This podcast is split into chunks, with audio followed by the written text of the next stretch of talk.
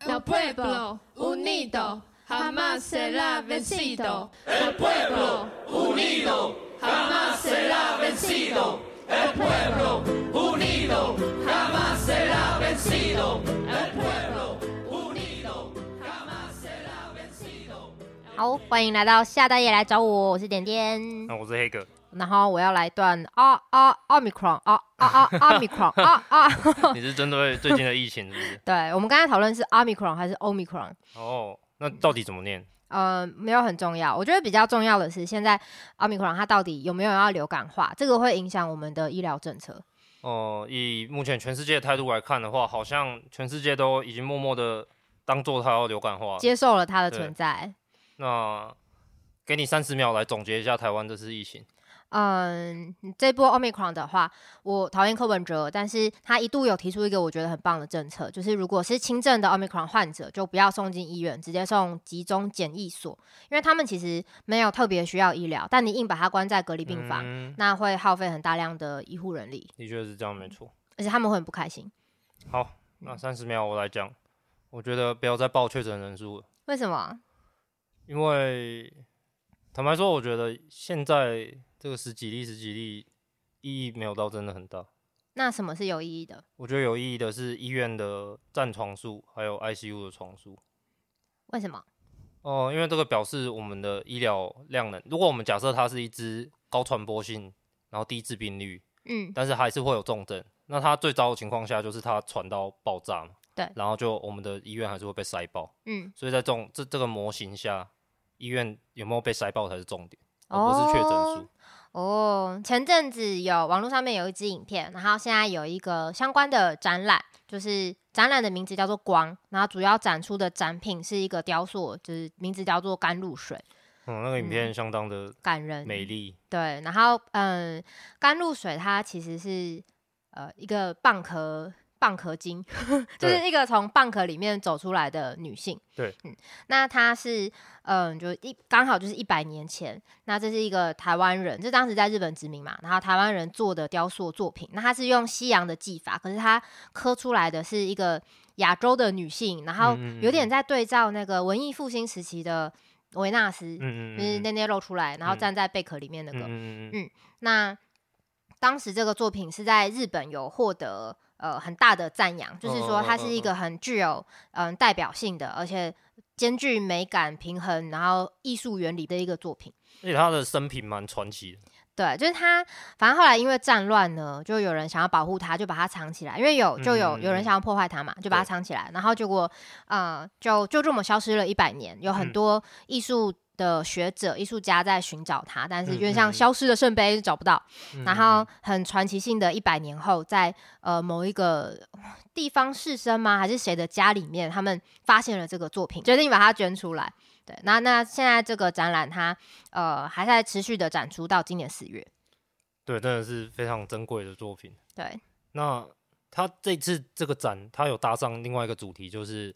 我们去年有一连串一直在纪念的文协百年，对文协百年这个活动，这文协百年它有办什么音乐会啊，然后也有在历史博物馆有展，对展场，这一连串的展览就是在讲这个台湾文化协会百年的这个特展。我们今天想要谈的就是台湾文化协会这件事，刚好跟我们最近读的一本书有关，扯上了关系。对，那那我们先讲一下。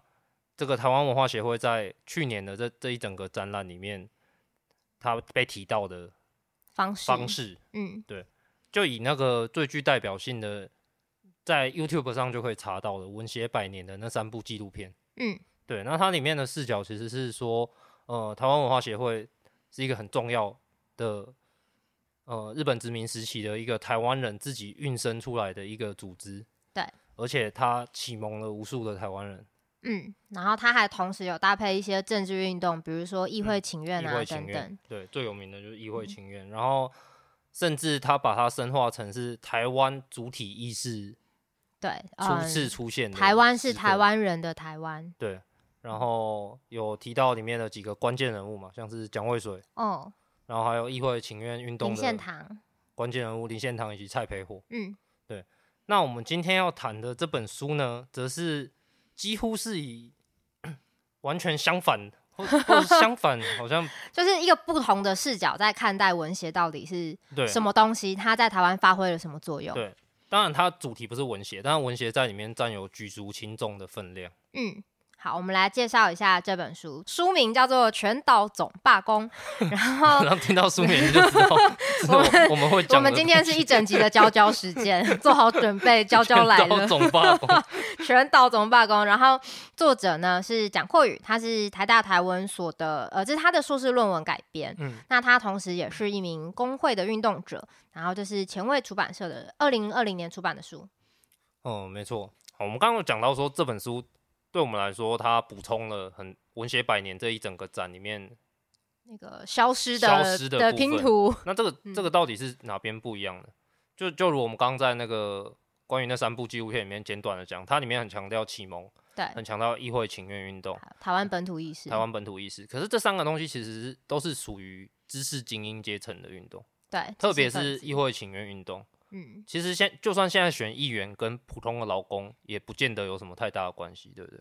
嗯，就是投票那天你可以，我们聊过，投票那天你会有一个民主的神圣感。但是，但在当时那个台湾根本就没有议会的状况下，对于一个一般的劳工或是农民，议会请愿运动是一个非常遥远的事情。他很可能是一个吃不饱的人，然后被警察动不动就痛殴的人，然后就啊，议会代议民主，what 这样？对，那所以这本书它里面其实补充的是关于当时在劳工运动这一块，当然他也有提到农民运动。但是主题是劳工运动，毕竟它叫全岛全岛大罢工，全全岛总罢。我们今天因为这本书内容其实很多，它很厚，对，它是讲了大概中间四五年的历史，嗯，那都是发生在一九二零年代，也就是日本大正年，二零到三零年代。那它里面详述的这个历史里面，包括一次很重大的全岛大罢工事件，以及它后续所引发的很多工会成立啊，嗯，然后。再来，直直到那个，因为日本军国主义兴起，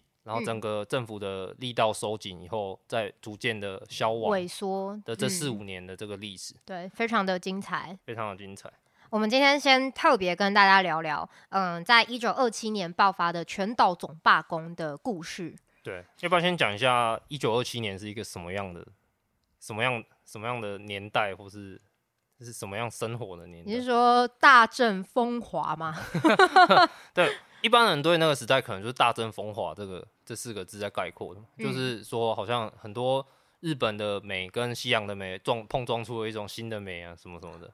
对，哦、但但是那个时候其实也是日本在整个殖民时期政治上最为放松的一个时代。对，对那时候日本本岛里面的呃国会是相对是民主的。嗯，那时候。军队的势力还没有完全掌握国会，嗯，对，那也因也因为这个相对民主，而且台湾的工业跟农业又已经从一九八一八九五年发展了几十年，对，有一个初步的规模的时候，然后开始台湾人民也接受过一定的教育以及知识的传播之后，已经开始萌生出反抗意识的一个年代。那我就来讲讲这个铁公所大罢工的全岛总罢工的故事。OK，全岛总罢工，全岛总罢工，很屌，很屌，对。好，那呃，我们坐着时光机来到一九二六年，就是在一九二六年之前呢，嗯，就当时台湾是一个农业正在往工业转型的时代，所以呃呃，有蛮多人是可能是。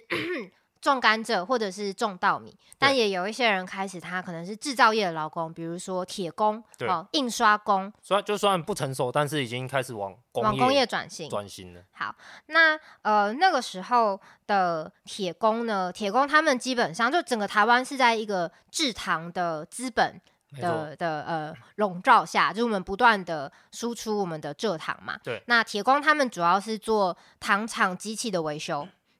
那好，我们来到一九二六年，在一九二六年之前呢，也有一些零星的劳资争议，因为大部分的资本家可能是日本人。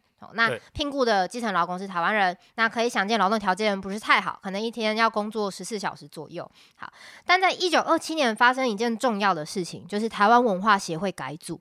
台湾文化协会从原本在主要做议会请愿运动啊，做一些政治民主的一些推动，哦、嗯，还有一些文化行动之外，他们一九二七年的时候开始觉得工农群众很重要。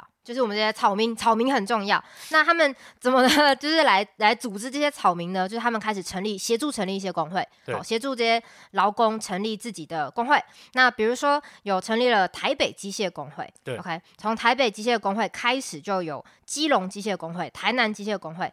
好，那我们今天故事的主角是高雄机械工会。我这边先补充一下，就是因为你刚刚说台湾文化协会突然发现我们要面对工农群众，对。来组织他们才才是正道，嗯，但是实际上台湾文化协会是一群人组成的，嗯，所以其实其实他们里面有这样子想要组织工农的人，对，也有想要议会情愿的人，嗯，就他们里面大可能有很多不同类型的人，他们想要做的事情不一样。那如果大家比较熟悉历史的话，就会知道这这两群人后来就发生了那个左右各种吵架，左右派之争，对，然后后来那个右派的人就出走，哦右、嗯、右派就是议议会请愿派的，嗯，对，那好，好，我。我补补脉络到这边，好，那我们好的，反正这种各种就是分裂都不稀奇啦，当代也还是持续在发生啦。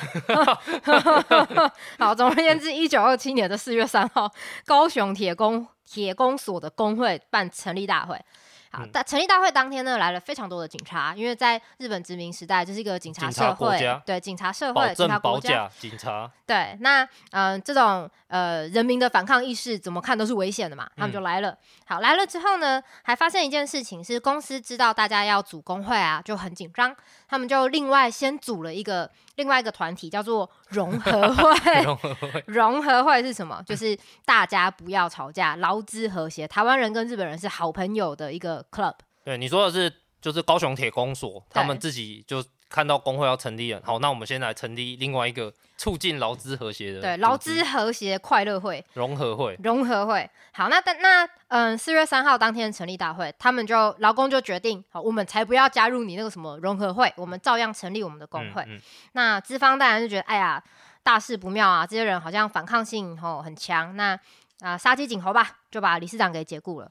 OK，那我听到这边，第一个刚刚讲融合会嘛，对，资方成立了一个组织。然后再来把理事长开除，对，其实跟现在发生的 没有差多少，很像。因为记不记得我们几个月前在讲那个三家公司合并成一家的那个罢工，对对，高尔夫球他也是把理事长开除，对。好，其实就在在现代，把工会理事长解雇都还是一个资方压制工会活动常见的手法。好，那理事长被解雇之后发生什么事情呢？超屌，全部的台籍员工总辞职。全部辞职哦，一百六十个人哦，每一个人都递辞呈哦。好，那这个辞职他很明很明显嘛，并不是真的哦，就是老娘不干了，而是透过辞职的这个行动要，要嗯告诉资方说，我们不同意你解雇我们理事长这件事情。好，所以它其实是一个往复工方向进行的一个总辞职。嗯嗯嗯。好，那就很很帅，这件事情很帅。但是这是这就是一个非常激烈的的一个劳资 劳资冲突了。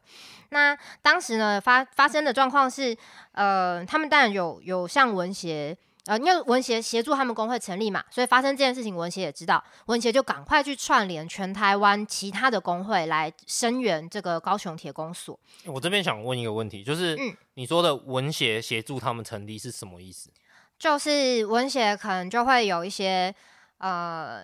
就有一些 知识分子，嗯嗯，然后就去哎告诉这些劳工说，哦，我们依据什么什么法令，我们是可以成立工会的啊。那如果大家觉得现在一天工作十四个小时不合理，那我们可以来跟资方做一个集体的协商啊，嗯，等等。对，所以文协其实是有人真正亲身下来做劳工运动，对，去来组织劳工，来组织工会的，对对。嗯，就是跟蒋渭水吵架的人，就是我们台湾伟大的社会主义者连文清先生。对对对，好，那呃，蒋渭水也有在也有在组织工会啦。好，总而言之，当时就是有很多工会都声援这个高雄铁工所的总辞职哈，他们就是总辞职算是也算是一个罢工啦。那我觉得最酷的是台北铁工所，他们工会有通过全员拒绝调度。因为高雄铁工是同一家公司，对，同一家公司，嗯、那等于是同一个公司的高雄工厂，分部。嘿，高雄工厂呃的工人不工作了，那工厂如果还要运作的话，他需要人嘛，那他可能就会从其他工厂借调，对。对，那台北工厂的工会就嗯决定通通不接受调度，对，那这个其实对于劳工来说也是一个压力蛮大，你就想象一下，今天好，如果北荣开始罢工。台北荣总开始罢工，嗯、那中荣可能就要派一些医师、护理师去支援北荣，因为医院还是要运作。对，对，那中荣的工会就通过任何人都不可以去接受这个调度。那其实压力也很大呢，就是你的主管可能会跑过来跟你说，哦，现在公司怎么样啊？你要去啊？那你要张开的嘴巴说我不去。就其实今天我就至少我我根本没办法想象说，我为了别家公司 罢工而罢工。对，而且是别人别人家公司罢工的理由是理事长被解雇，就有一种干我屁事之干我屁事的感觉。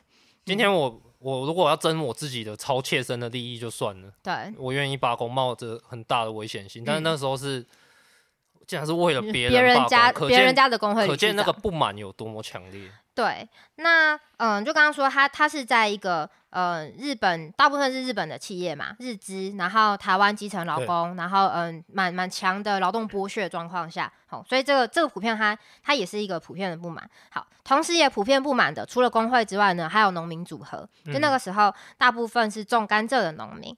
那种甘蔗的农民，呃，跟铁工他们。其实是隶属同一个老板啦，就是老板他一方面开甘蔗厂，哦，二二方面他也开钢铁，就是这个铁工厂，铁工厂的劳工就要去修糖厂的机器，嗯，对，所以他们也很堵拦他们的老板，嗯，然后他们也是穷苦人家，他们可能也吃不饱，他们也工作非常的劳累，所以农民也有去声援这个高雄铁工所的罢工。所以听起来那个时候的社会是一个，其实普遍的劳工都是非常不满的状态，对，而且我们刚刚没有讲到的是。这个不满还有一个层次是跟你做一样工作的日本人，嗯、他领的钱比你多，他薪薪水可能是你的十倍吧？对，书里面有提到一个数据是同同样工作的女生的老公比男生的少一半，嗯，然后女生的比日本的男生少十倍，对，就是十倍，就是现在大家有赌多赌烂公务员，就想象那赌烂真实。你这个发言很危险，很危险的发言。后来呢，这个高雄铁工所的的工会，他们当然不愿意退让，公司也不退让，所以冲突就持续的升级。那有一个重要的资讯是，铁工所他们是刚说是去修糖厂的机器，修糖厂机器。对，所以糖厂在忙的时候，铁工所其实是淡季，休息。对，淡季。那糖厂不不 work 的时候，铁工所就是旺季，因为你要去修机器。就糖都卖完的时候，你就要进去修机器了，这样子。嗯，对。那罢工的时候呢，刚好是淡季，是铁工所的淡季。可是这样不是很不利吗？对啊，因为其实不缺工的意思。呃，对，超不利的。哦，那这是他就得打一个持久战。罢工的那一刻就知道这会是一场持久战。哦，就是要持久到说到。直到那个旺季旺季来临的时候，你才会有缺工的问题。我要把压力延续到那时候。对，那呃不工作就没有薪水嘛，所以这个持久战显然是相当的辛苦。但刚刚有说农民声援他们，农民怎么声援？农民直接把一袋一袋的米寄到他们家，嗯、一袋一袋的的番薯就是搬到他们家里去，作为就是做最实际的经济上的的支援，相当的难以想象。对。那另外一个条件就是，另外一个背景是，呃，铁工他们算是技术工，所以其实不太好找到替代的的劳工，要需要一定的训练。对，这也是为什么他们敢全员总辞职的的因素。好，那嗯，呃，刚刚说冲突升级，升级，升级又升级，就是持续升级下，好，就研发了全岛总罢工。那这个总罢工怎么发生的呢？一样是文协，因为他们协助成立了蛮多工会，嗯，他们一开始是嗯。让各个工会来办同情演讲会，就是同情演讲会，就是当时很多人是不识字的嘛，资讯的传播是靠就是讲话，对对对，所以他们会有很多的演讲会，那就是在这个演讲的时候告诉大家，哦，铁工所发生，高雄铁工所发生什么事情，那高雄铁工所的理事工会的理事长被。被被解雇，好，那这个其实就是日本人他有意的打压我们台湾人啊，有意的打压我们台湾劳工啊，大家觉得这件事情不能接受吧？好，同情演讲会。那诶，刚刚又有提到说，台湾当时是一个警察国家，对，所以演讲会呢，各地的演讲会就被警察嗯强力的镇压。OK，嗯，那个那个镇压是现场就来一堆警察，然后拿棍子就就把讲话的人痛打一顿，嗯、然后把他吊在树上。哦，其实蛮像党外时候的，比那个时候可能再更可怕很多。嗯，那警察的这个做法呢，他就使同情人讲会升级成同情罢工。OK，同情罢工，第一次听到这四个字，同情同情罢工，因为同情别人所以罢工。对，但是我们我们刚刚也有讲到，这个同情里面也有很多是自己长期以来累积的不满，对资方的不满，对日本警察的不满。好，那我我举个例，比如说当时有一个纺织厂，好，他们没有工会，但是纺织厂的工人就自主的来来进行罢工。除了这个声援高雄铁工所工会之外呢，他们也有一些自己的诉求，比如说他们当时的日工时是十四小时，哦，每天工作十四小时。对，那他们诉求呢要降到九小时，那他们还有要求工资提升啊等等。那嗯、呃，这个纺织厂的劳工，他们后来是有成功的。他们的工时从十四小时降到十三点五小时。OK，恭喜他们争取到半小时的休息。你说的这个就是一场同情罢工。对，这是一场同情罢工。那他们同时也提出自己的诉求。OK，其实有点像是找到一个破口啊、呃，对，大家都把自己的不满都拿出来，不管是以演讲会的形式，嗯，或是甚至升级到罢工的形式，对，这样子，对。那嗯、呃，这个是纺织厂，但也不是说每一场都这么顺利。当时同时还有人力车夫的罢工，嗯，哦，当时刚开始有公车，公车就取代了人力车夫原本的这个诶民众的交通需求，应该是蛮蛮好取代。对他，他们那时候有两千个人力车夫哦，他们那就是一瞬间失业、嗯、哦。那他们就是有跟那个国道收费员一样，对对，他们也有参与这一场罢工。那嗯、呃，同时用什么呃？降价的一个同情战术，希望市民给予支持。但总而言之，他们的嗯参与的他们的这场行动后来是失败的，因为民众的同情没有办法持久，大家最后还是去搭了公车。嗯、对。那另外一个失败，而且失败的有点惨的是台北印刷工会，他们有工会，好，他们的诉求是很酷哦，跟现在其实都很像，诉求是每天只要工作八小时。原本的工时不知道，但他们的诉求是只要工作八小时，我休息日工作我要有两倍的薪水。OK，哦，跟现在很像，还有我病假，直到我给得出医生证明要给薪。对，哎、欸，比比现在进步了，现在病假扣半薪。就是我们这是一九二七年的事，一九二七，二零二二年好像还没达完全达成。我们现在休息日也还没有两倍薪，国定假日才两倍薪。劳工运动真是漫长。QQ 哦，QQ。好，结果台北印刷工会呢，他们不但这些诉求都没有争取到，反而他们的休息日从每个月三十三天变成每个月只有五天。OK，所以全岛上各地都有罢工，但是其实不是全部成功的，对，有很多是失败的，很惨痛的。嗯，对。好，那我们来讲讲铁公所本身，嘿，发生什么事情？呃，后来警察觉得哇，不能再这样下去，嗯、因为铁公所他们的罢工确实引起了一个全台的浪潮。哦，呃、不能再这样下去，台湾人的反抗意识会被培养的太兴旺。哦、呃，日本殖民政府不乐见这件事情。好，那警察就大大的加强了对高雄铁工所工会压制的力道。他怎么压制？怎么压制？第一个逮捕工会干部啊！哦，这么直接！哦、逮捕那个文协派在那边协助的人啊，这个顾问啊，算是顾问，把他抓起来。OK，这是你这个背后的煽动者，煽动者抓起来！哦，工会干部也要抓起来。嗯、然后啊、呃，还有一件事，我觉得有点好笑，就是他们当时在罢工，一定都会有些劳工他是比较亲资方的，有些老公是愿意去上班的。然后当时 工会的一些成员就就。印了那个人的头像，然后在旁边写叛徒，然后在街上 在街上狂发这个传单，就是让当时可能嗯人口就是说大家彼此都认识啦。然后他们就发这个传单，就让呃整个社区的人都知道他是叛徒，这样就像在脸书上 po 文啊，就是公审。对，OK。那警察后来说，这些工会的人啊、呃，什么毁损名誉，毁损名誉，就把这些突然间开始在一起，对，还把还把印刷协助他们印传单的印刷厂老板也抓起来。OK，好，就是借找个借口啦，就是一个很大力的压制。嗯、好，那。最后的结果呢，就是铁工铁工所的工会有一半的人，他们最后决定是复职。嗯，那另、就是回去上班，回去上班啦。诉求没有要到，但还是回去上班。嗯、这其实就是罢工失败嘛。嗯，那另外一半的人怎么了呢？他们嗯就回家务农啊，因为刚刚说台湾还在一个工转型阶段，对对对，转型阶段，所以他们是有一个老家可以回去种田的。嗯嗯嗯嗯嗯。那另外一个番外篇就是呃。这些回老家种田的铁工，他们后来组了一个劳动合作社。劳动合作社是什么意思？我们在那个小牛劳资激辩那集，我们有提到，就是，就是你最后提到了一个好像你觉得比较理想的组织方式是？对，就是没有，等于是没有老板，所有的工人都是自己的老板，我们都持有一定的股份。对，但那个合作社它最后运作的状况如何，是文献没有记载。但是在一九二七年就有人在搞，超进步的，超进步。我们现在都在干嘛？好，那所以听起来全岛总罢工，这至少这个高雄铁工厂，它最后是失败告终，可以这样评价，可以这么说。但是它影响了后来很多工会的组成，对，因为全岛都在沸腾，没错，然后很多工人都站出来为了自己的权益，或者看到别人可以为了自己的权益发声，嗯、然后就影响了很大的一个公运的浪潮。对，可以这么说，就是在呃一九二七年的铁工所罢工之后，有成立了非常多的工会，然后这些工会有各自各自都有一些行动。那这跟台湾当时整体的解放运动有也有很强的关系。对，然后这本书就是把点点刚刚讲的这一段整段故事称作为全岛总罢工，对的黎明期。黎明期，对，然后后面还有成熟期跟受难期，大家自己去看书，我们就不赘述了。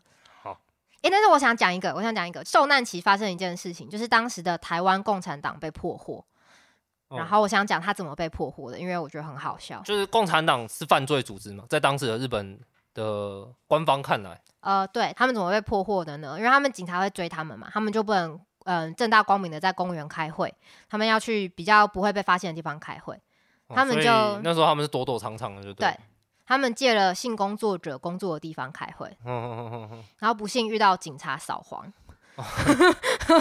还蛮不幸的，还蛮不幸。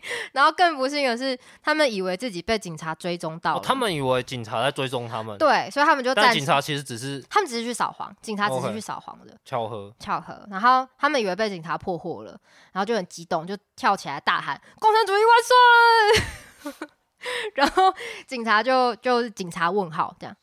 就共产党被抓的时候的反应是这样子，就是对被抓的时候就赶快喊“共产主义万岁”，这是一个你最后的宣誓。OK，嗯，就表明你信念呐，信念。然后警察就哎，怎么给我逮只逮中一条大鱼？真的有共产党哦！原来真的有共产党呀！然后就把他们就抓起来。OK，对我觉得你你只是要讲这个故事，我只是要讲这个故事，有点黑色幽默，有点对。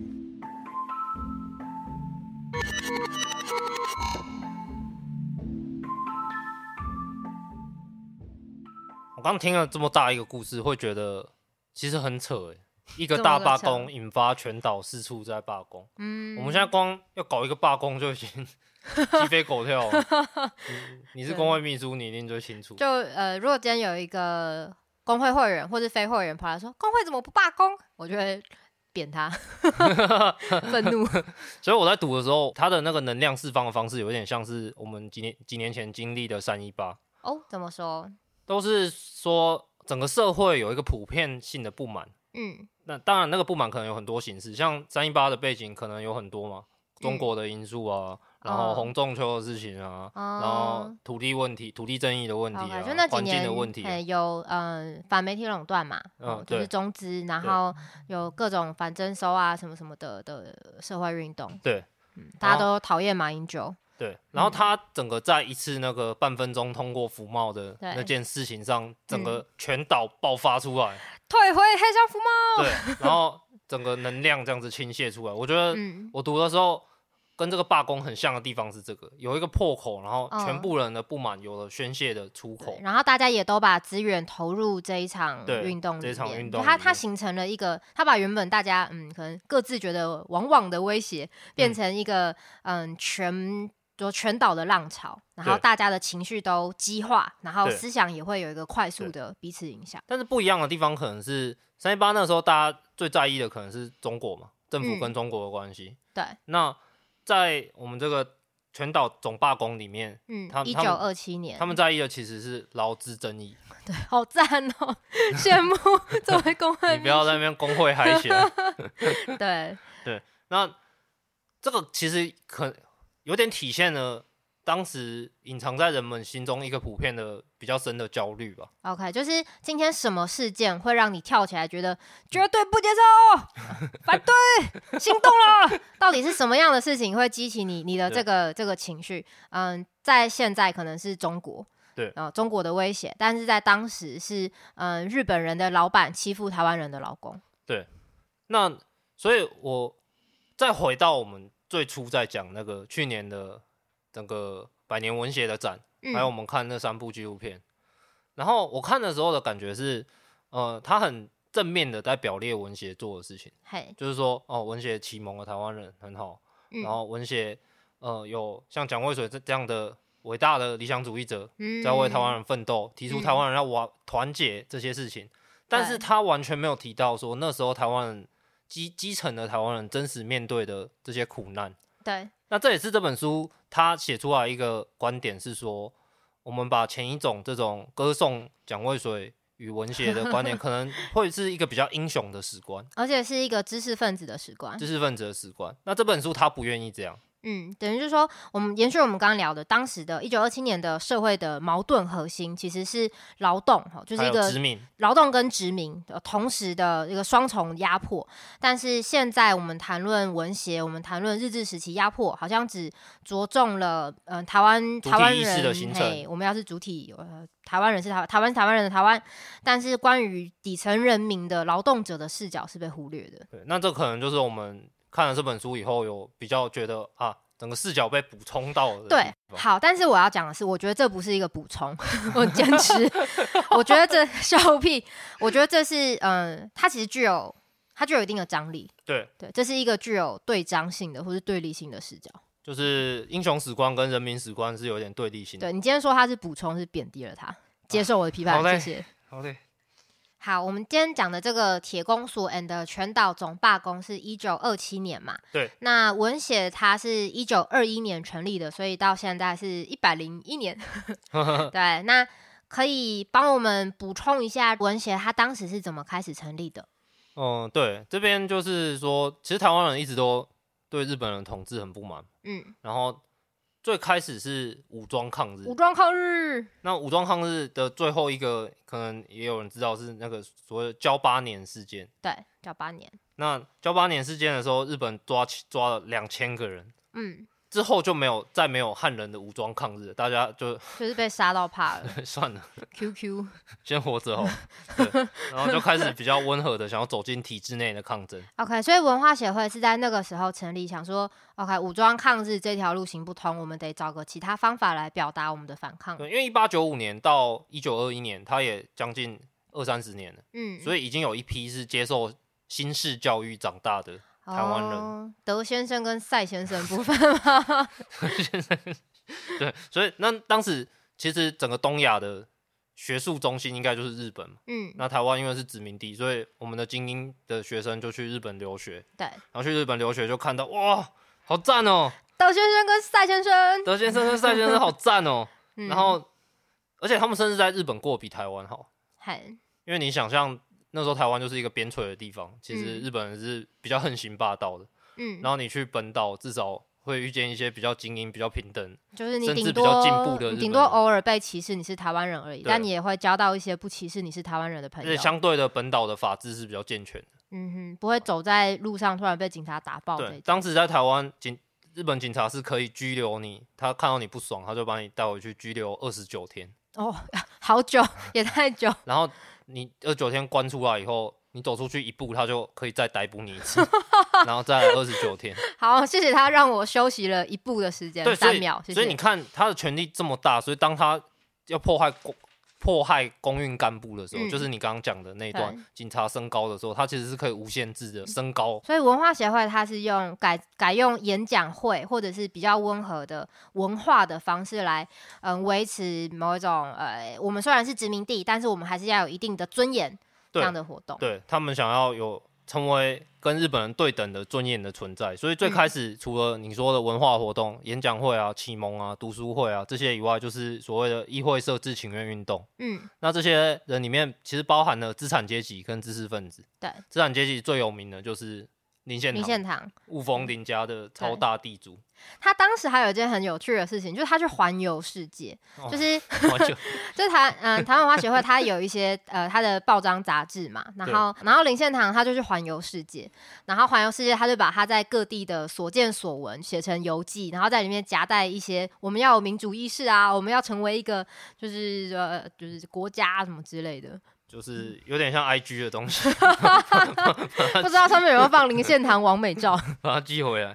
对，那这这群人就是这群文化协会里面，我们刚刚说有资产阶级跟知识分子嘛，嗯、就像李献堂，就像医生蒋渭水，嘿他是一个算是知识分子的人。然后赖和嗯，也是医生嘛，然后也是大作家，嗯，然后还有伟大的社会主义者连文清先生。为什么要酸人家？没有，我没有酸，我很认真的 尊敬他这样子。嗯、对，那他们在这个时期的终极目标，当然也也会有想要组织劳工的人，但是这个时期的终极目标可能还是比较接近说请愿运动啊，对，然后文化普及方面，思想投书，对，然后酝酿到了一九二七年，嗯，才开始呃组织。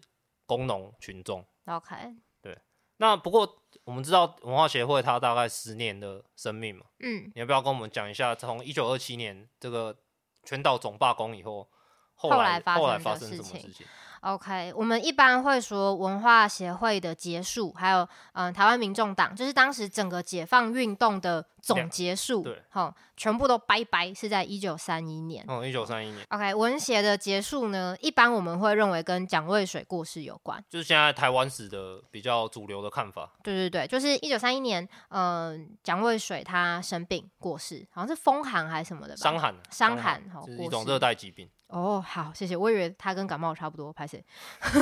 对，但嗯、在这个全岛总罢工的书里面呢，作者蒋阔宇他提供另外一个视角，我很喜欢，就是一九三一年除了蒋渭水过世之外呢，还有其他的事件，就是说，并不是蒋渭水过世之后就一切都一切的运动都随着英雄过世而而陨陨落，而是嗯，当时刚说。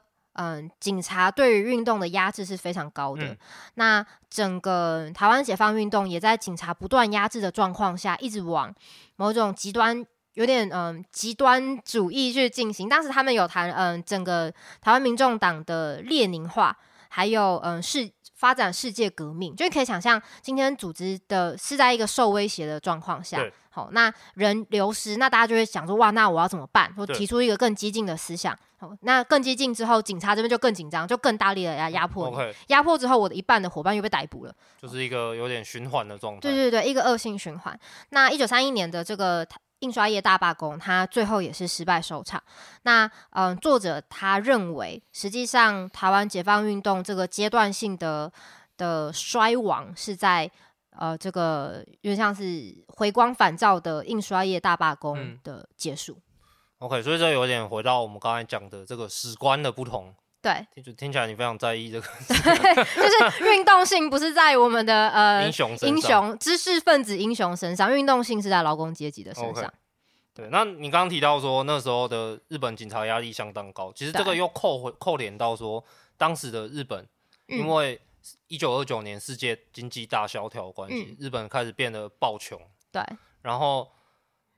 一个国家一穷，就很容易会极端主义就会兴起。对，就是人民开始不安嘛，人民不安就开始怪东怪西。对，那这个国家机器它就开始要找一些方法来来呃处理民众的情绪。对，所以那个时候日本就军国主义化，嗯，然后军国主义化就开始扫荡各种的，最大力扫荡的是共产党，嗯，然后除此之外，各种社会运动其实也受到更强的打压。对，那这个打压它同时也嗯，就说范围有到台湾殖民地。对，那。所以这本书的整个背景的脉络，就是从这个全岛总罢工这个事件开始，然后接下来一连串的呃工会的运作啊、罢工啊、组织啊，然后一直到这个军国主义的日本把整个台湾的解放运动扑灭的结束。嗯、对，那嗯，就是刚刚提到说日本统治者对台湾的解放运动的压制，我觉得嗯，这个同时回到说我们的解放运动在。嗯，一旦被压制，就走向激进化；被更压制，就更走向激进化的这个过程里面，嗯、也也或许会是一个呃反省嘛。就是我我们我们激进化的主张踩到了呃统治者的界限，那它它形成一个这样的恶性循环。嗯，OK，我们这边不不打算要就怎么打破这个恶性循环提出解答，已经有点超脱我们的能力范围。好，这边我最后再补充一下。英雄蒋渭水，他在一九三一年八月五号过世的时候的遗言说：“台湾革命社会运动已进入第三期，旧同志要加倍团结。”嗯，其实他真的是这本书里面蒋渭水占其实蛮大的篇幅。对，然后这样看下来，他真的是一个理想主义者，就他在死掉之前都还在忧国忧民。对，然后虽然他常常摆荡在各种不同的力量之间，嗯，就是比他更右的人会骂他左，比他更左的人骂他右，他很常被骂，很常被骂。但是，他还是一个非常有理想，而且直到最后，他还是在想着群众的人。嗯，对。那说到这个就，就其实我就会有一个很不爽的感觉，就是因为柯文哲后来成立了一个叫台湾民众党。据说，据说他跟蒋渭水同一天生日。呃，对，又是医生。对，他可能觉得是转世吗？还是什么？他凭什么啊？他凭什么是转世啊？然后，因为就是我我他成立党党的时候，我我有关注一下，因为我觉得台湾民众党这个名字是很有历史意义，嗯，很有重量的名字，嗯。然后我就查一下，除了他好像除了同一天生日以外，根本就没有再提到台湾民众党什么。哦，所以他是。他是偷了别人的名字吧？他是英雄史观中的英雄史观，跟英雄同一天生日，所以我，我就是英雄 这样子。傻笑，所以我其实会有一种毁坏古迹的感觉。毁坏古迹，其实算刑法了，就是把我们台湾重要的文化遗产有一点。好，那我们来到，我们今天已经一整集的教教了，我们就不特别教教。那我们来到医疗人员真心话单元。好。好，我们今天要跟大家聊聊，就是嗯，北市医师职业工会的粉丝专业有一个很有趣的贴文，哦，就是大家都知道医生的工时很长，那他们就做一个实验，就是有反正有去记录医生的工时，然后但同时也请医生就是主观的回想一下我今天工作了多久，哦，好，结果医生们回想的，比如说我回想我今天可能九个小时吧，还好，但是实际上去看工时记录，他工作了十二个小时，OK，就是会低估自己真正工作时间，对，就可能。我不知道，我我不知道为什么大家会低估。我觉得我可能我自己的话都是高估比较多。对，但研究显示，你真正的工时比你以为的工时多了十趴。哦，这是一个针对医护人员的研究，针对医生的。哦，针对医生的研究。对，所以鼓励大家好好的记录自己的工时，客观的记录。我昨天工作了九小时。好，这是你的体感还是 体感？你要加十趴，所以是九点九九点九小时。好。我们今天节目差不多就到这边。嗯，祝大家新年快乐！新年快乐！因为我们今今天录音是在除夕之前啊，小年夜对的前一天。还有最后一件事，就是因为我刚好是高雄人，所以这个高雄铁工所，嗯，到底在哪呢？这么热血的罢工的地方，嗯、它其实就在现在非常是一个非常大的观光的一个地方，叫做博二的附近。嗯，对，大家有兴趣的话，那附近其实有很多仓库。嗯，然后。其中一个地方应该就是高雄铁工所的遗迹哦，酷哎！不知道他有没有遗迹剩下，但是可以去感受一下。话说当年高雄铁工所罢工啊，那时候没有高铁哦，然后火车可能也是断断续续。嘿，但是蒋渭水可是在知道罢工之后，短短的四天就抵达了高雄。OK，又开始英雄了吗？黑哥，你这趟回高雄有没有什么打算啊？我要坐高铁，好好的过年。好，那我们今天谢谢大家，我是谢谢大家，我是点点。然后我们自己依然有导播无敌后置大家拜拜拜拜